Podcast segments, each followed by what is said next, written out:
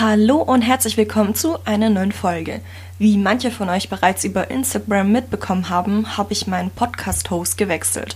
Eigentlich sollte der Wechsel reibungslos verlaufen wie bei einer Bank, aber es gab ein paar Probleme. Er war doppelt auf Spotify und auf Apple Podcasts wurde nichts mehr aktualisiert. Ich habe mich dann selbst darum gekümmert. Die gute Nachricht zuerst. Den Podcast gibt es jetzt auch auf dieser. Yay! Die schlechte Nachricht, meine Apple Podcast Rezensionen wurden gelöscht. Deswegen würde ich mich riesig freuen, falls du über Apple Podcasts hörst oder ein Apfelhandy besitzt, wenn du mir eine Bewertung da lässt und drücke auf Folgen, um keine weitere Folge zu verpassen. Denn auch das wurde ja gelöscht. Oh mein Gott, das hat mir echt den letzten Nerv geraubt. Aber jetzt kann alles nur noch besser werden. Nun zu unserem heutigen Künstler. Stjepan hat den letzten Künstler gezogen in meiner Story. Und zwar Jean Cocteau. Ich muss ehrlich zugeben, dass mir Jean Cocteau zu Anfang nichts gesagt hat. Je mehr ich über ihn recherchierte, desto mehr fand ich ihn aber sympathisch, da er sich auch intensiv mit seinen Träumen beschäftigt hat, so wie ich.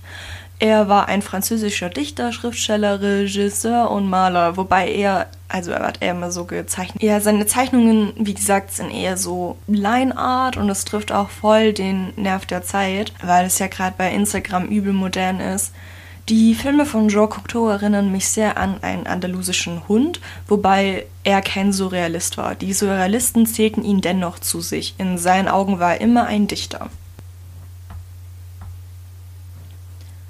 Liebe Mutter, es freut Sie, sicher von mir zu hören. Ich würde Ihnen ja öfter schreiben, aber meine Hilfe wird hier die ganze Zeit gebraucht. Ich wollte eigentlich selber an der Front stehen und für Frankreich kämpfen, aber der Arzt stellte fest, dass ich dafür nicht geeignet bin. Also helfe ich nun bei den Sanitätern. Es ist wahrlich kein schöner Anblick, wenn so manch ein Soldat verwundet ankommt. Trotz des Krieges kann ich nur an das Schreiben denken. Es ist jetzt einige Jahre her, dass meine Gedichte veröffentlicht worden sind. Nachts, wenn wir wieder die Bomben zischen hören, können manche Soldaten nicht schlafen. Dann lese ich ihnen meine Gedichte vor. Am liebsten hören sie das Blut der Liebe. Ich schreibe hier fast jede Nacht an meinen neuen Werken. Sobald mein Gedichtband fertig ist, werde ich es Ihnen zusenden, meine liebe Mutter. Ich vermisse Sie so sehr. Ich hoffe, dass der Krieg bald vorüber ist und Sie und ich wieder auf Reisen gehen können. Bis dahin reise ich in meinen Gedanken in Liebe, Jean. Ich lege meine Feder zur Seite und schaue rüber. Die Kranken schlafen und ich habe noch eine Weile Zeit, um zu schreiben. Denn auch ich sollte morgen früh ausgeruht sein, wenn es wieder losgeht. Morgen früh brechen wir auf. Ich transportiere die Verwundeten, die nun kriegsuntauglich sind, in das nächste Hospital. Ich wache auf von den Schreien eines Verwundeten. Er sagt, sein Bein tut weh. Er hat aber keins mehr. Ich kann ihm nicht viel helfen. Ich spritze ihm einen Placebo und sage ihm, dass, dass es seine Schmerzen lindern wird. Bald, mein Kamerade, wird es dir besser gehen, ich verspreche es dir. Ich muss kurz an meinen Traum denken. Ich träumte von einer Nachtigall. Wir waren auf einem Kriegsschiff und ich beobachtete die Sterne in der Nacht. Mein Kollege ruft mir zu. Auf geht's, der Wagen steht schon bereit. Nun sind alle Verletzten auf den Stationen verteilt.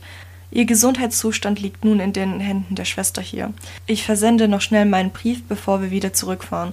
Auf dem Weg zurück bin ich ganz schweigsam. Das ist normalerweise nicht meine Art, aber ich muss die ganze Zeit an meinen Traum denken. Der Tag vergeht wie im Flug und es herrschen Gerüchte, dass es bald Frieden gibt und der Krieg ein Ende haben wird. Denn Amerika hat sich eingemischt und die deutschen Bürger und Soldaten fangen an zu protestieren. Sie sind müde. Nicht nur sie sind müde, ich bin es auch. All die Toten und Verletzten, all das Leid. Es muss bald ein Ende haben. Wie viel Leid kann die Menschheit ertragen? Ich nehme wieder meine Feder zur Hand und fange an zu schreiben. Kinder der Nachtigall. Hier singt die Nachtigall, wie unsere Welt verendet. Gott kommt als Freund daher in ihren Tränenschwall. Ein Stoß trifft sie ins Herz, ein Kiesel, abgesendet von einer Schleuder, holt herab die Nachtigall. Matrose, steh auf, die Geographie. Auf Sternenzweigen wiegen sich die Vögel. Judas, wieder, erkannt auf der Fotografie. Der Engel hängt im Netzwerk seiner Segel. Mein Kollege kommt rein, Jean, hier, ich habe was ganz Feines heute im Hospital geschenkt bekommen. Als du den Brief abgeschickt hast, sagt er mit einem breiten Lächeln auf dem Gesicht. Fragen schaue ich ihn an. Er öffnet seine Hände. Opium. Da kann ich nicht Nein sagen. Er kennt meine Schwächen zu gut. Wir haben das Krankenzelt heute für uns ganz alleine, flüstert er mir zu und ich gebe ihm einen Kuss in den Nacken. Wir rauchen das Opium und tun es miteinander. Nackt liegen wir nebeneinander. Sein lockiger Kopf liegt auf meiner Brust. Im Rausch fühlt sich alles noch besser an. Jean, bitte, ich möchte ein Gedicht von dir hören, sagt er zu mir, während er über meinen Bauch streicht. Na gut. Der Schlaf ist eine Fontäne, versteinert. Der Schläfer nickt ein. Die ferne Hand wird ihm Lehne. Er selbst zum farbigen Stein. Ich höre, wie er anfängt zu schnarchen und schließe nun auch meine Augen. Ein paar Wochen später. Liebe Mutter, der Krieg ist vorbei und es tut mir leid, dass ich nicht sofort zu Ihnen gekommen bin, aber ich wurde verhaftet. Mir wurde vorgeworfen, dass ich etwas Illegales getan habe. Egal, was Sie Ihnen über mich erzählen, es stimmt nicht. Ich werde Sie besuchen, sobald meine Arbeit hier im kubistischen Ballett fertig ist. Ich schrieb die Libro für die Aufführung und ich lerne hier einen Mann kennen, der dir sicherlich etwas sagt. Sein Name ist Pablo Picasso. Wir sind nun gute Freunde und gehen gelegentlich etwas trinken. Er war es auch, der mich ermutigte zu zeichnen. Sobald ich ein Werk geschaffen habe, was ihrer Schönheit gerecht wird, werde ich es ihnen zusenden. Das Theater, es verzaubert mich. Es hat etwas aus einem Traum. Nur, dass es kein Traum ist. Ich liebe den Mechanismus des Traums. Er ist es, der mich inspiriert. Er bringt uns in eine absurde Welt, die doch komplett logisch erscheint. Ich kann es nicht leiden, wenn jemand sagt, das sei nur Fantasie. Denn für mich ist es real. In diesem Moment. Ich liebe die Realität. Denn es ist meine eigene Realität. Ich glaube, es war Freud, der einst sagte, jeder Mensch erschafft sich seine eigene Realität. In Liebe Jean. Zeitsprung 1929. Ich möchte nun vom Opium wegkommen.